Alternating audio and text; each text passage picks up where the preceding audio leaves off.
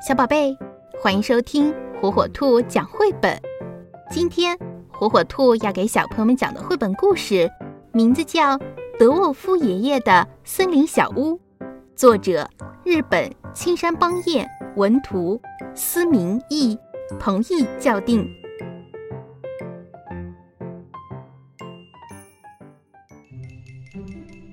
在一片森林里，住着一位脾气很坏。但手艺却很棒的小矮人，他叫德沃夫爷爷。好，终于完成了。这个又狭窄又阴暗的洞穴，我可是住够了。我要在一个有着眺望台的新房子里生活，从这里看风景，一定会很开心吧。说干就干，德沃夫爷爷。马上就开始建造他的森林小屋了，可是这些木材好重啊！哎呀，这样下去，我的森林小屋永远也建不成啊！这个时候，大熊来了。哟，爷爷，怎么了？德沃夫爷爷把他要建造森林小屋的事情讲给大熊听了。哎呀，听起来好有趣啊！这样好了，我来帮助您。可是您要建造一个房间给我啊！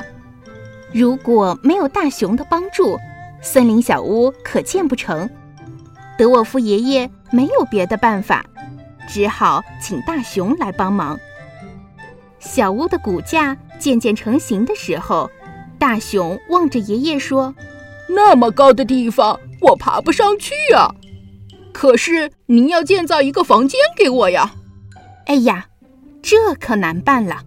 这样，德沃夫爷爷不得不再一次自己搬运这些沉重的木材了。这个时候，猴子们来了。哎呀呀，爷爷，你在做什么呢？德沃夫爷爷把他要建造森林小屋的事情讲给猴子们听了。哎呦，听起来不错呀！这样好了。我们来帮助您，可是你要造一个房间给我们呀。如果没有猴子们的帮助，森林小屋可建不成。德沃夫爷爷决定也请猴子们来帮忙。小木屋的骨架建好了，那么大熊和猴子们的房间也该建了。可是我不想改变小屋的结构。就给你们造个小一点的房间，怎么样？听他这么一说，大熊和猴子们可生气了。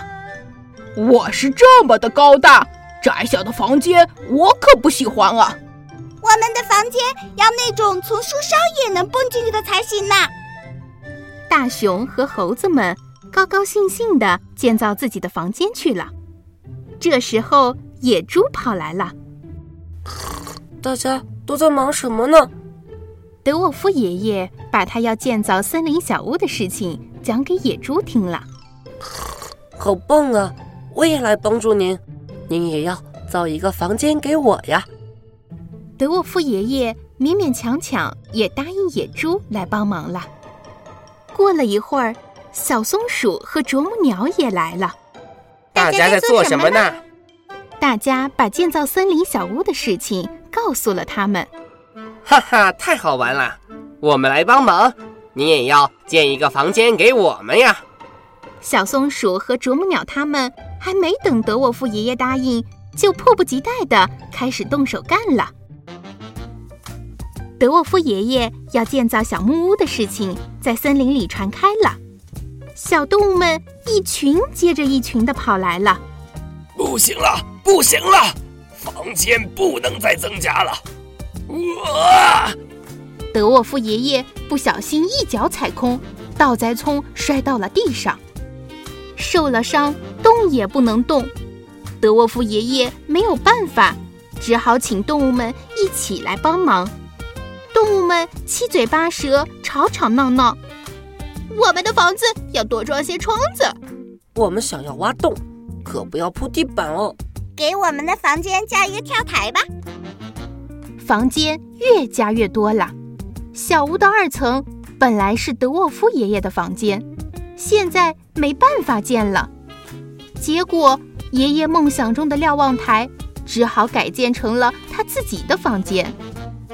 就这样，森林小屋建成了，大家好高兴，好高兴啊！可是，德沃夫爷爷却不开心。本来是想只给自己盖座新房子的嘛，本来是想盖一座有高高的眺望台的房子嘛。可是，新盖的森林小屋里，和动物们在一起的生活开始了。大家都很关心受了伤的德沃夫爷爷，可是德沃夫爷爷的脸仍然一直阴沉沉的。尽管如此，看上去大家还是很开心呢。哎，这样的家也不错嘛。德沃夫爷爷悄悄地嘟哝着。德沃夫爷爷的伤完全好了，然而。爷爷还是躲在房间里不出去，到底怎么了？动物们很担心，偷偷地往屋子里面看。原来啊，德沃夫爷爷在拼命的画图纸呢。爷爷，您到底还是不喜欢这个新家啊？小动物们战战兢兢的问他。哎，看起来大家都很开心啊。可是，我想要一个更棒、更好的家。我啊，无论如何都想要一个眺望台。我们大家都喜欢的漂亮的眺望台。那会是一个什么样的眺望台呢？那些森林里的动物呀，它们都开开心心的期待着呢。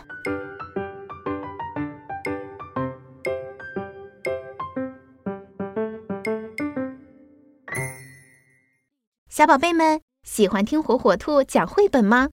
如果爸爸妈妈不在家，爷爷奶奶操作手机困难，没有办法收听火火兔儿童 FM 怎么办呢？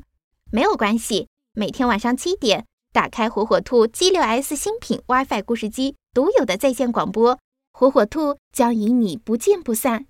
如果您的宝贝还没拥有火火兔 G 六 S WiFi 故事机，快上火火兔天猫官方旗舰店吧！